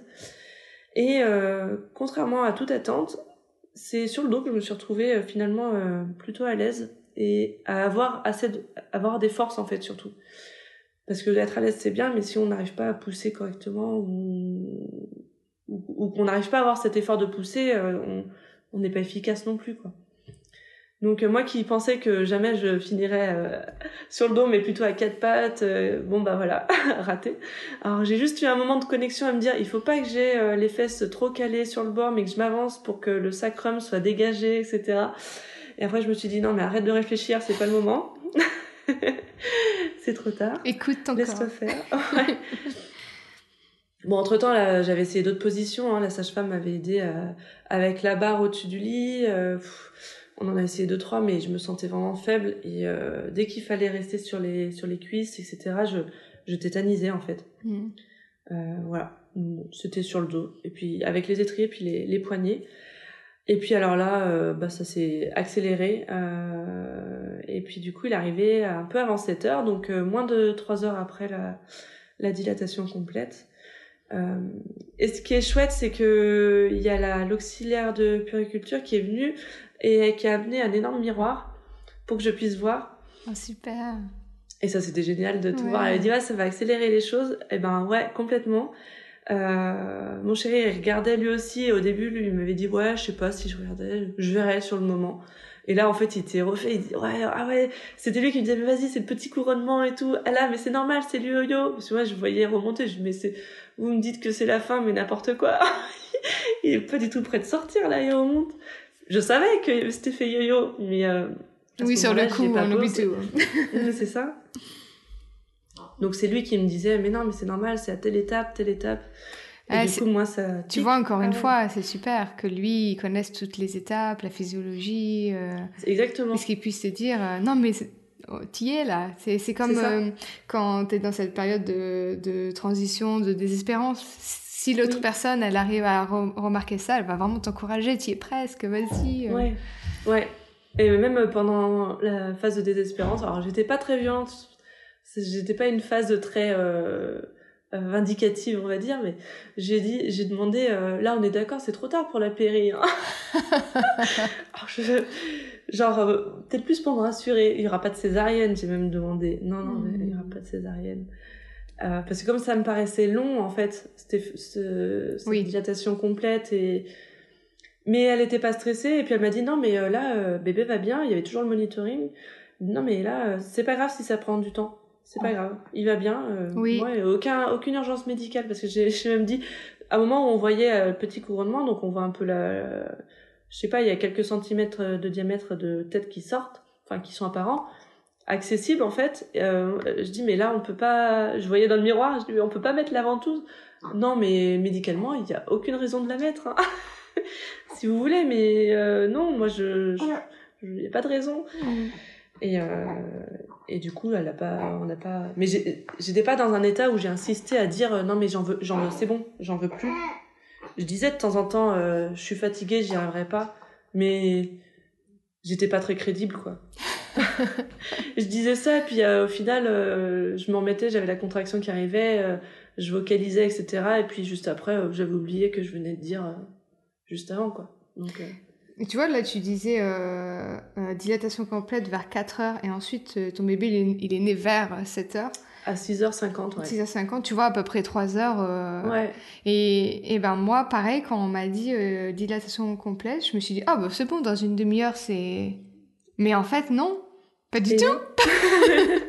Mais ça, j'étais. Pas... Alors que moi aussi, j'en avais fait des recherches, hein. je connaissais les étapes. Et en fait, je pense que j'étais peut-être un peu bloquée sur les vidéos d'accouchement que j'ai vu. Et en fait, on voit que la fin. Oui. C'est pas depuis quand elles sont dilatées. Après, il y a des femmes qui vont dilater euh, à fond et qui vont donner naissance euh, très rapidement. Mais tu vois, trois heures après, euh, c'est à peu près, ben, c'est normal. Ouais. Mais et puis il y en a qui savent pas aussi à combien, oui. quand est-ce qu'elles sont à complète parce qu'elles ne regardent pas. Oui, c'est ça. Et c'est, c'est, ouais, c'est pas parce que t'es dilaté à 100% que c'est fini. ouais. Non, c'est ça. Et puis surtout, je pense qu'on a l'habitude de se dire ah bah il y a dilatation complète, ça y est, c'est fini parce que euh, dans le suivi classique médical, euh, on se laisse une demi-heure, une heure et après on intervient. Hmm. Donc euh, ça biaise aussi euh, nos, nos habitudes de ce qu'on connaît quoi. Hmm.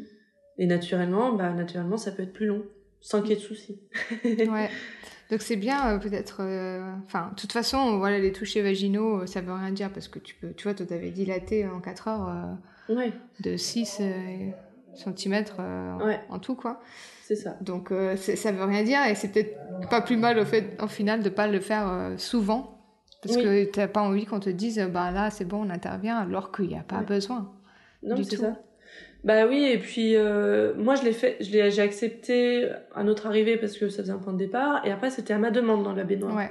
C'est elle qui a dit bah euh, si vous voulez on peut regarder pour savoir où c'en est, euh, mais il y a pas, il y a pas, euh, moi en tant que sage-femme j'ai pas le besoin de d'aller regarder. Hmm. Moi j'ai dit bah si j'ai bien envie de savoir, et puis de toute façon j'étais, non j'ai juste eu à dire oui en gros, et j'étais tellement dans la bulle que je me suis même pas rendu compte ce qui se passait quoi. Hmm et ça m'a pas du tout gêné, ça m'a pas perturbé quoi. En tout cas, je... ça... Euh, voilà, faut pas le faire si on sent que ça va nous gêner par contre. Oui, ouais, gêner et puis euh, le faire systématiquement toutes les heures comme tu as eu donc je crois euh, la... Oui, c'est ça. Pour le premier, j'ai eu toutes les heures on était tous les tous les deux dans la salle d'accouchement et toutes les heures toc toc, on vient pour le toucher. Hmm. Et on me changeait de côté aussi de position un coup sur le côté gauche, côté droit. Ouais. Pour essayer de faire euh, bouger bébé. donc, euh, donc là, donc elle n'est pas encore sortie. donc voilà, il fait le yo-yo, euh, il y a le miroir, etc. Puis après, en fait, ça s'accélère un peu. J'ai pas senti le cercle du feu. je me suis surtout sentie écartelée. Pardon. Ouais, la sensation en fait d'avoir bon, écartelé, j'ai jamais été écartelé, j'en sais rien, mais euh, euh, qu'on nous tiraille de partout, en fait, au niveau du bassin. Euh, mais c'est pas spécialement douloureux, c'est étrange comme sensation. Et puis en fait, bah, c'était la tête qui était complètement engagée, et là, euh, puis après, pouf, c'est sorti. Il est sorti avec une circulaire, euh, donc un tour de cordon autour du cou. Ce qui est pas un souci en soi. Moi, j'étais pas inquiète quand elle m'a dit ça. Elle a juste coupé tout de suite à la vulve parce qu'a priori, c'est ce qui bloquait sa descente. Donc, elle a voulu couper pour qu'il puisse sortir euh, direct après. C'est ce qui s'est passé. Euh, et c'est peut-être pour ça qu'il a mis un peu de temps à sortir. C'est pas grave, hein, puisqu'il était euh, au niveau rythme cardiaque, tout était bon. Mais ça explique peut-être un petit peu la descente longue. Et euh, mais par contre, du coup, le placenta est sorti euh, cinq minutes après derrière. Donc moi, je pense que si elle avait pas coupé, bah en fait, le placenta serait sorti en même temps que le bébé, quoi. Ouais. Parce que le cordon était très court, plus la circulaire, il était vraiment très très court. Euh, je sais pas, même pas 50 cm. Enfin, je crois que. Mais là, elle a eu le temps de clamper des deux côtés, couper. Non, elle a coupé à la vulve, donc euh, je suis même pas sûre qu'elle est. Là, j'avoue que j'ai pas vu, j'ai pas trop vu là. à ce moment-là, oui, je bah, je... ouais, je pense que c'était. euh, j'ai bien vu quand il était. euh, Si elle l'a peut-être clampé parce que c'était caché, je- c'était un angle caché. Elle a peut-être clampé et en fait après elle l'a fait euh, recouper court au niveau du nombril euh, par euh, le papa euh, un peu après pour qu'il y ait le geste où il le fasse lui-même. Ouais. hmm. Mais sur le moment elle l'a coupé tout de suite et euh, pour pouvoir le dégager euh, qu'il reste pas. Mais bon, je pense qu'elle s'est pris un petit coup de stress parce qu'il y avait la gynéco qui était venue. Euh, comme j'avais parlé de la ventouse, elle a dit bah, si vous voulez, on fait venir la gynéco, mais euh, ça sert à rien quoi. Et la gynéco a dit non, non, je touche pas, je touche à rien moi, il y a pas besoin là, c'est fini.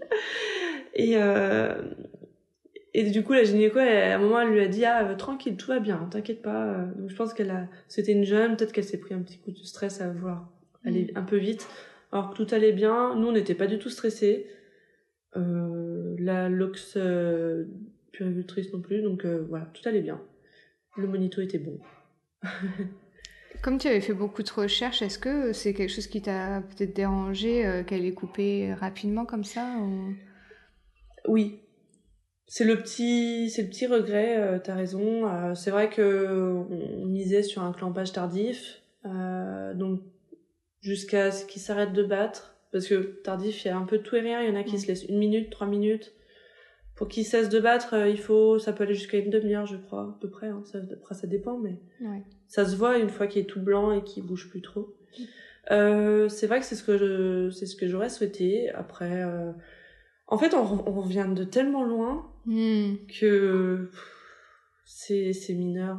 Ouais. Euh, voilà, le, placenta est sorti juste après. C'est pareil, elle, elle a quand même dans les cinq minutes d'intervalle, elle a quand même fait l'injection de euh, syntocinon. Bah, ça n'a même pas eu le temps d'agir puisque le placenta est sorti juste après. Hein. Donc, euh, mais bon, moi j'étais, enfin, je m'en suis même pas rendu compte. C'est mon chien qui m'a dit oui, oui, elles ont injecté. euh.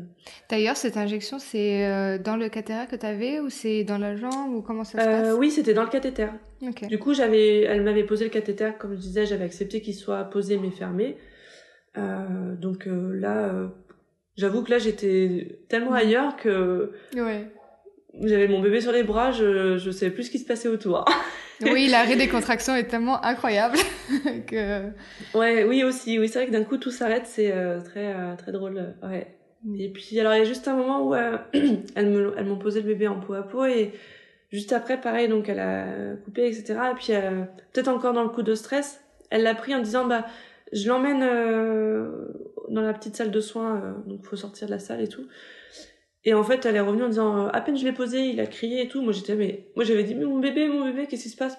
Pas en stress mais j'étais je comprenais pas en fait pourquoi elle partait parce que pour moi il allait bien il me regardait. euh, et en fait, elle l'a pas entendu tout de suite crier ou respirer assez, euh, assez, de façon assez vive à ses yeux. Et du coup, elle, l'a emmené pour l'aspirer. Mais en fait, il y avait pas, il y avait pas vraiment besoin. Elle-même, elle m'a dit en revenant, en fait, euh, il a, il a tout de suite recraché les glaires euh, dès que je l'ai posé et c'était bon, quoi. Mais bon, ça l'a rassurée et puis euh, ça m'a pas gêné en soi d'avoir euh, une minute bébé à côté, quoi. Voilà. Bon. Oui, parce que tu l'as eu avec toi bah, tout de suite, donc? Oui, oui, oui. On me l'a posé tout de suite. Il a recoupé le cordon, elle l'a emmené, elle l'a ramené, et puis là on me l'a remis. euh, Elles ont mis le petit bonnet sous les, les des draps chauds, des draps qui sont chauffés. C'est trop agréable. Et puis euh, et puis voilà, et puis il s'est mis à téter euh, une demi-heure après. Ouais, Euh, très rapidement. Ouais. Voilà. Euh, qu'est-ce que, est-ce que j'oublie quelque chose? Ah, on a fait une empreinte placentaire. Ah, super. Ouais. Ça, c'était, c'est super chouette. Elle est dans le salon. C'est trop beau. Encadré et tout. Euh... C'est la maternité qui propose ça ou c'est vous qui avez décidé alors c'est moi qui en avais parlé à ma sage-femme donc euh, qui connaît l'équipe et elle m'a dit bah mm, oui dans a priori ils seront ouverts puisqu'ils sont euh, un peu axés. Ils sauront pas forcément faire. Elle, elle, elle aurait su faire si elle avait été là. Dommage on n'est pas tombé sur elle. Elle m'a dit dans l'équipe il y en aura bien une ou deux qui saura faire et euh, alors celle qui nous a accompagnés pendant l'accouchement elle savait pas par contre il y a eu la relève juste après et euh, il y, a, y a une, elle s'occupait pas de nous, mais ils sont allés, euh, ils ont communiqué entre eux et ils ont fait venir quelqu'un qui savait faire, mmh. enfin qui avait déjà fait en tout cas. Et voilà, voilà, elle a étalé le placenta sur sa petite euh, table. Elle a badigeonné de bétadine. Et nous, par contre, on avait quand même prévu du papier spécial, du papier, euh, papier canson. Euh, J'avais pris du papier à aquarelle. Je me suis dit au moins ça sera peut-être, ça s'imbibera un peu mieux pour pas que ça gondole trop et tout. Et voilà, elle été même venue avec des feuilles et tout, mais bon, elle a pris les nôtres. Et, et puis voilà, elle a montré à mon mari, il a refait les, les siennes derrière aussi pour essayer. Et puis voilà, ça fait un super, euh, une super image. Ouais, un super souvenir. Ouais. ah, ça c'est sympa. Hein. Oui. Mais je pense que c'est facile. Euh, faut se renseigner voilà comment faire et si on si on demande je pense qu'il n'y a pas de raison qu'on nous le refuse même s'ils savent pas faire quoi hmm.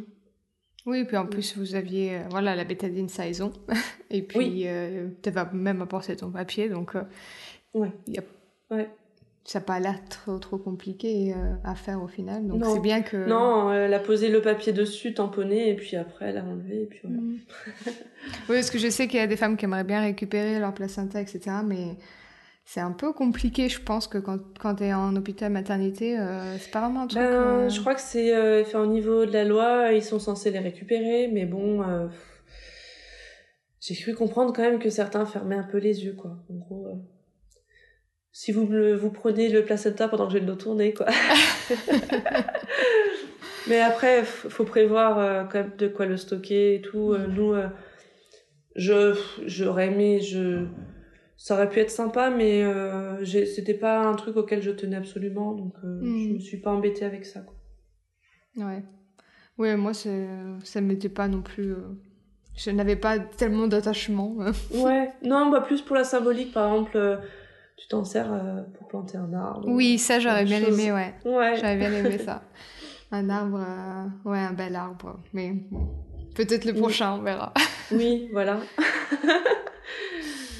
Et ouais, ouais, je suis contente pour vous hein, que vous ayez vécu euh, une belle expérience pour le, le deuxième. C'est tellement, il euh, y a vraiment rien en commun. On nous a laissé, et puis même après, du coup, on nous a laissé deux trois heures dans la dans la salle. Euh... Ils ont fait tout ce qu'il fallait tout de suite, puis après, euh, très rapidement, tout le monde est sorti.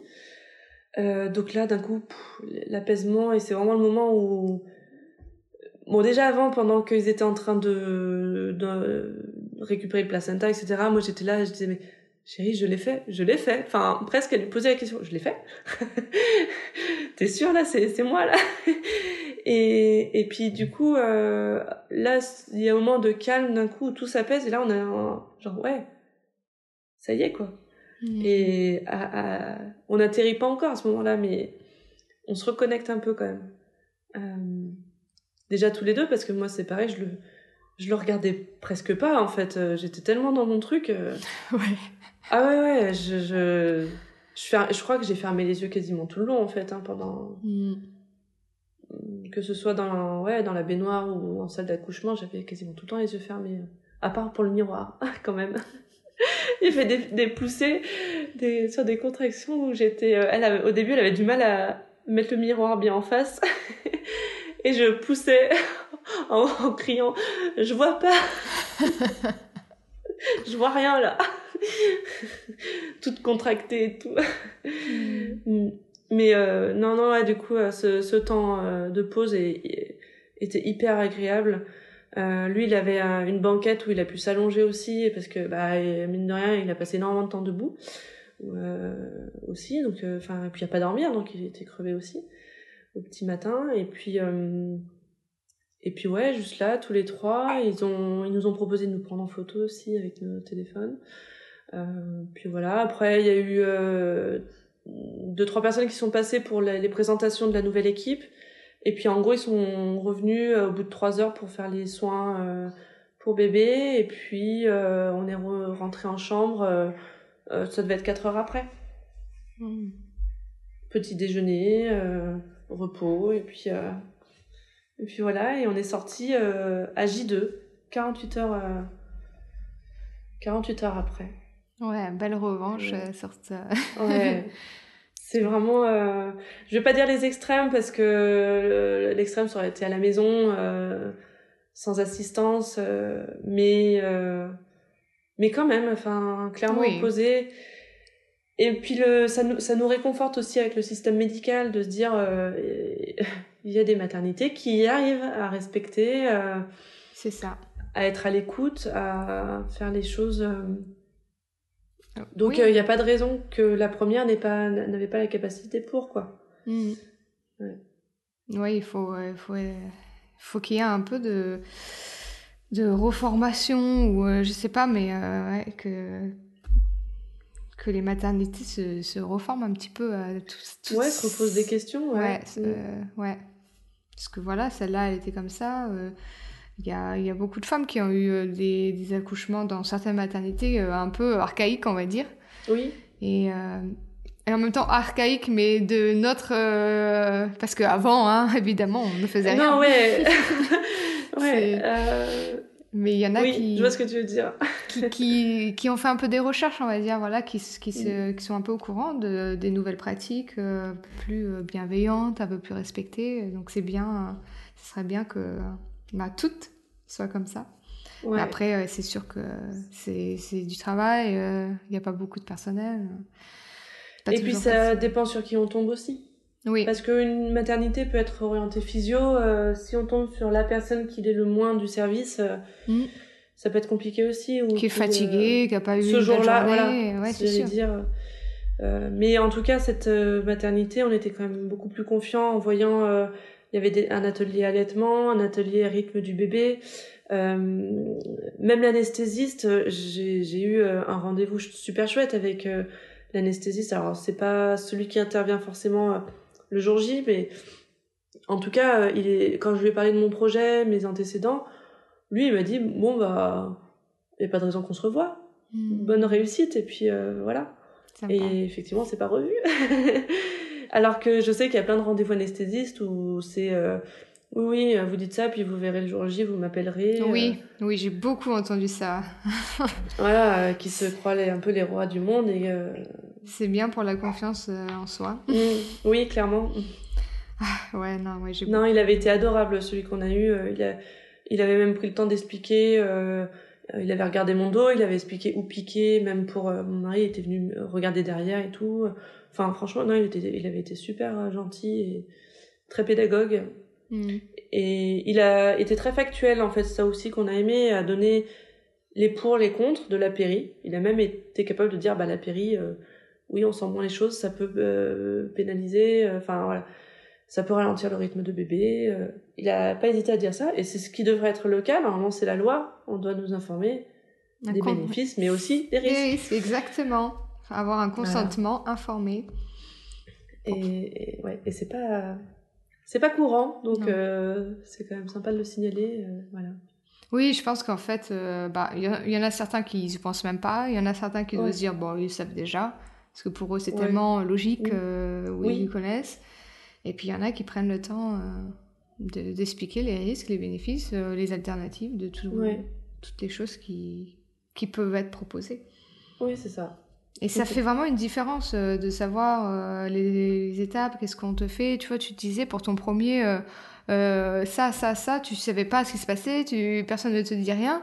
Mm. Ça, c'est, ça, ça, joue beaucoup parce que tu aurais peut-être eu une expérience différente si on t'avait dit voilà, là, il y a ça, ben, on va faire ça, est-ce que ça vous convient? Sinon, il y a ça de possible. Et ça, c'est, c'est quelque chose qu'il faut revoir absolument parce que les, on, subit tout ça, on sait pas ce qui se passe, et c'est la pire chose. Euh, bah oui, et puis c'est pas le moment de nous stresser. Exactement. Euh, autant pour faire une opération, euh, je sais pas, des genoux, euh, des ligaments croisés, euh, si on est stressé, bon bah ça impactera pas l'opération. Mm. là, ça nuit à tout le processus et bah il y a une vie, en, enfin deux vies en jeu, mais il y a aussi d'autres d'autres choses en jeu derrière parce que oui, c'est mais c'est pas juste là, exactement. C'est ça va durer. Euh, voilà, ça peut être l'avenir obstétrical, ça peut être euh, l'avenir psychologique. Oui. Euh, c'est pas seulement physique. voilà. Tu parlais de que tu avais fait beaucoup de recherches et que tu avais vu des livres, tu avais lu des livres, vu des films.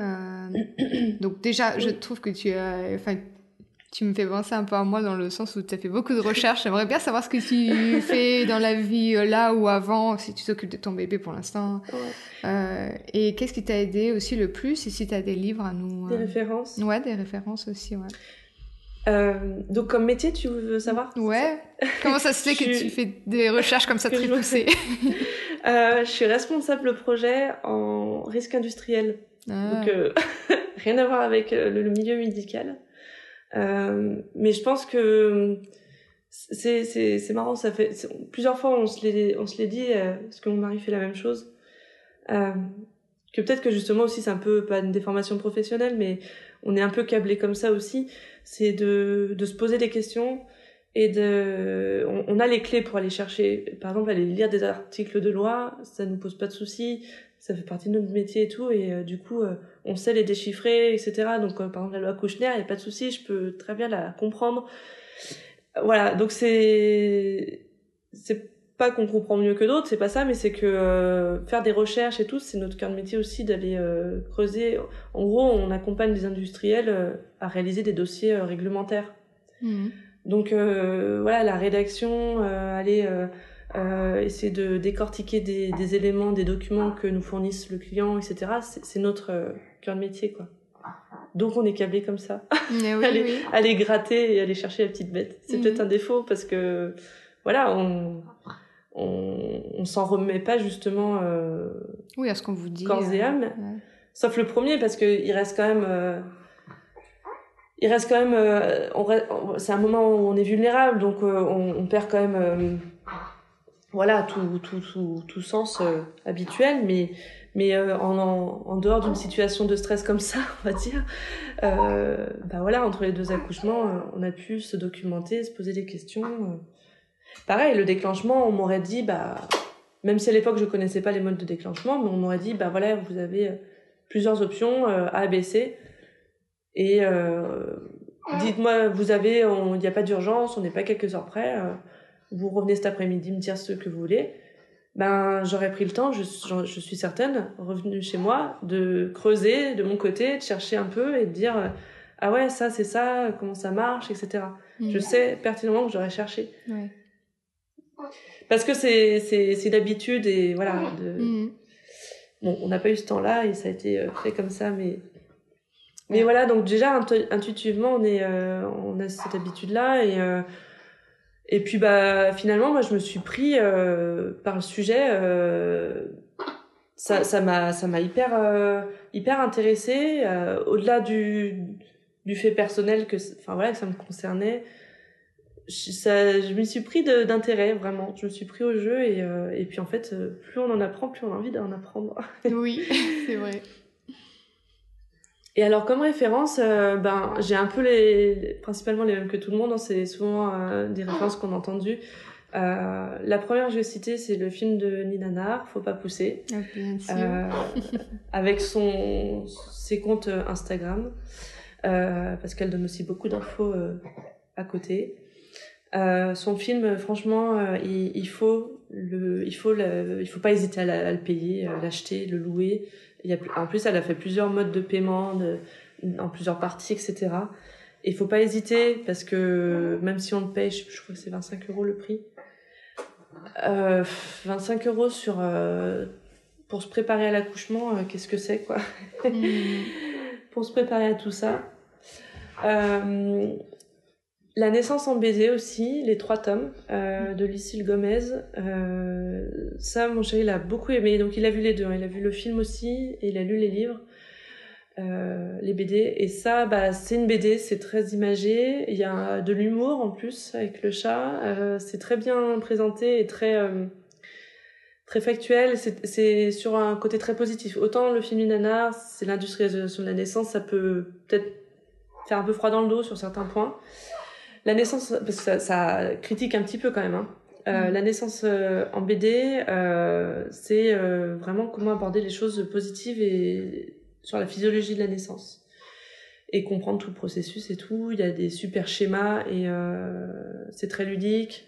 Donc euh, c'est accessible à tout le monde et en plus bah voilà c'est une, BD donc euh, on peut le lire en plusieurs fois, c'est très facile. Après il y a des livres euh, comme euh, bon, tout ce qui est Michel Audin, Oui. euh, notamment le bébé est un mammifère. De toute façon toutes ces interventions sont géniales et sont, sont à prendre. Il est intervenu dans un documentaire sur Netflix. C'est alors c'est en portugais donc je ne saurais pas le prononcer, j'ai pas retenu mais en gros c'est la c'est sur la naissance, l'accouchement au Brésil. C'est en trois parties. Euh, et il intervient, on le, il est, cité plusieurs fois. Enfin, il intervient plusieurs fois parmi d'autres personnes. Ça, ça critique euh, bah, justement le tout le système médical euh, au Brésil où on prône la césarienne à tout prix. Je sais plus le taux, mais c'est énorme, c'est plus de 80%, je crois. Oh, waouh. C'est ouais, enfin je, je sans certitude, mais c'est très conséquent. Euh, en France, on est à 20, 20, 25, 20, entre ouais. 20 et 25, ouais, 22, 23. Une Donc femme là, sur on- quatre quand même. Ouais, ouais, c'est ça. Bah oui, oui. Mm. Et là-bas, euh, en gros, euh, ça démontre que, euh, que- enfin, de moins en moins de personnes, de personnel médical sait accoucher physiologiquement. Les connaissances se perdent. Mm. Ouais. C'est un, c'est un peu flippant. Oui. Il y a des passages euh, un peu durs aussi. Donc euh, voilà, faut, faut être un peu alerté euh, là-dessus avant de le regarder. Mais il y a trois, trois épisodes, trois parties. Voilà. Il y a Michel Audin, Ina Megaskin, la- l'allaitement au naturel, la grossesse au naturel. J'ai regardé beaucoup de. Je suis beaucoup sur Instagram de comptes de Freebirth. Euh, c'est beaucoup de comptes, ang- de comptes anglophones. Mm. Euh, donc faut. Alors, faut savoir parler anglais oui et non parce que c'est beaucoup d'images. Hein. Euh, Ce qui compte, c'est les, les petites photos ou vidéos. Après, il y a toujours des petites explications en anglais dessous, mais euh, on peut s'en passer. C'est déjà, moi, je trouve génial de pouvoir voir des images non censurées, voilà, brutes, de voir les choses. Je pense que ça, ça remet, euh, ça prépare. Moi, j'avais trouvé ça super. Euh, Il y a une petite chaîne sur YouTube d'Emma Cruzy euh, où elle interviewe plusieurs personnes et notamment avec, euh, elle intervient principalement avec la fille et la mère Bonapace, Julie et et j'ai oublié le prénom de sa fille, j'ai oublié, qui qui sont euh, voilà qui sont qui prônent la physiologie, Quantique Mama évidemment. Euh, voilà, je pense que c'est déjà pas mal. Oui, c'est déjà très bien. Après, il y en a énormément, on, on s'arrête jamais, mais euh, Mm. Oui, puis J'ai j'imagine que tu as aussi lu beaucoup d'articles, que ce soit scientifiques peut-être aussi, mais oui, c'est ça aussi, mais là, j'ai pas, je, Non. je les ai pas enregistrés, c'est moins, Mm. c'est moins par, c'est moins euh, parlant et voilà, faut, faut aller- après, c'est plus euh, voir des chiffres. Au début, j'avais un grand besoin de, de voir les chiffres, en fait, de me situer dans tous ces chiffres, de me dire ah oui, euh, je suis dans les tant de pourcents qui ont eu euh, tout ça. euh. Ouais. Ah oui, j'ai pas eu de chance, oui. voilà, ouais. Moi, je te, Ouais. je te retrouve sur les sur Instagram. Il y a des vidéos euh, tellement. Enfin, après, il faut avoir envie de regarder. Moi, je, moi, j'adore quand tu vois le bébé sortir et qui tourne. Euh, je regarde, je, je, suis un compte aussi de bébés euh, bridge baby, donc là c'est des ah bébés, oui, voilà. En siège. Ouais. Et sur YouTube aussi, j'avais vu une femme qui a couché ben, non assistée dans sa baignoire, debout, avec ses enfants qui lui tournaient autour, et c'est les pieds qui sortent en premier. Ah oui, oui. bah, Moi, j'étais prête à. Quand il était en siège, moi, je m'étais dit, mais non, moi, il n'y a pas de souci. Mmh. Et oui, parce que tu avais vu que c'était possible, que les femmes le font. Ah oui, j'étais complètement désensibilisée à ça. Moi, je me mais non, mais s'il accouche en siège, il n'y a pas de souci. Ouais, c'est ça qui est le. Ouais, parce qu'il n'y a plus de peur, il y a la confiance en soi, et voilà. Rien ne et pareil pour le, le, tour de cordon, euh, quand elle m'a dit, ah, il y a mmh. un tour de cordon, j'étais pas en stress. Il y en a plein quand, euh, qui racontent leur accouchement. Ah oui, et puis en plus, euh, ou alors j'ai une césarienne, bah oui, heureusement, parce qu'il avait un tour de cordon. Bah non, en fait. Désolée, mais en fait, non, c'est pas un souci. Et d'ailleurs, un tiers des bébés, je crois, naît avec un tour de cordon. Mm. oui, parce que... sur trois. Oui, et puis on aime bien dire oh, ils peuvent plus respirer, sauf qu'ils respirent à travers, enfin ils respirent entre guillemets à travers son placenta de toute façon jusqu'à que le sang ne circule plus, donc c'est pas grave. C'est ça, exactement. Mais c'est des, euh, c'est des oui, c'est. Des images préconçues euh, qu'on ouais. ouais, n'arrive pas à faire partir. Quoi. Ouais, ouais. Ils ont la vue dure. ouais. Eh ben, euh, je te remercie. Je te remercie beaucoup pour euh, ton témoignage. Euh, je suis contente, vraiment contente pour vous, pour ce deuxième enfant. ouais. Et ouais, je pense qu'il y a beaucoup de femmes qui vont, malheureusement, hein, se retrouver, dans, dans, mm, dans, ton premier. Euh, mais bon, voilà, tu leur donnes de l'espoir pour, le, pour les prochains. Oui, c'est ça, c'est euh, c'est ce que j'expliquais au début, que moi j'avais du mal à trouver des témoignages similaires et euh, pour ça que j'ai tout de suite été intéressée par raconter mon vécu, parce que c'est vrai que c'est on se sent un peu seul en fait. Euh, trouver quelqu'un qui a fait qui a eu une césarienne et qui a accouché voix basse derrière, donc ça s'appelle un AVAC, accouchement voix basse après euh, césarienne. C'est facile, ça il y en a, il y a pas de souci. Mais euh, avec euh, tout ce que j'ai eu, euh, avec ouais les difficultés à trouver un, suivi, enfin tout ça, ben moi j'arrivais pas à trouver des d'autres personnes. Et voilà, c'est et puis ouais, raconter ce parcours du combattant, je trouve que c'est euh, c'est hyper important pour prendre conscience de, de de tout ça, de ce que ça impacte. Je dis pas mm. qu'il faut refuser les césariennes, il y en a qui qui en veulent, qui programment et c'est très bien et enfin je respecte totalement leur choix comme des personnes qui veulent la oui, qui veulent la péridurale et si c'est leur souhait tant mieux. Mais en tout cas quand c'est pas notre souhait euh, ou en tout cas qu'on n'est pas préparé ou informé quand ça arrive en urgence, euh, voilà, c'est compliqué. Et euh, il faut savoir que derrière, ça impacte sur le long terme. Oui, c'est ça.